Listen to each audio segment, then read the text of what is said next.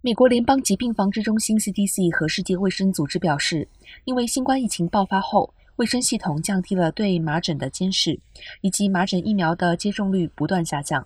新冠疫苗出现后，许多儿童接种麻疹疫苗受到影响。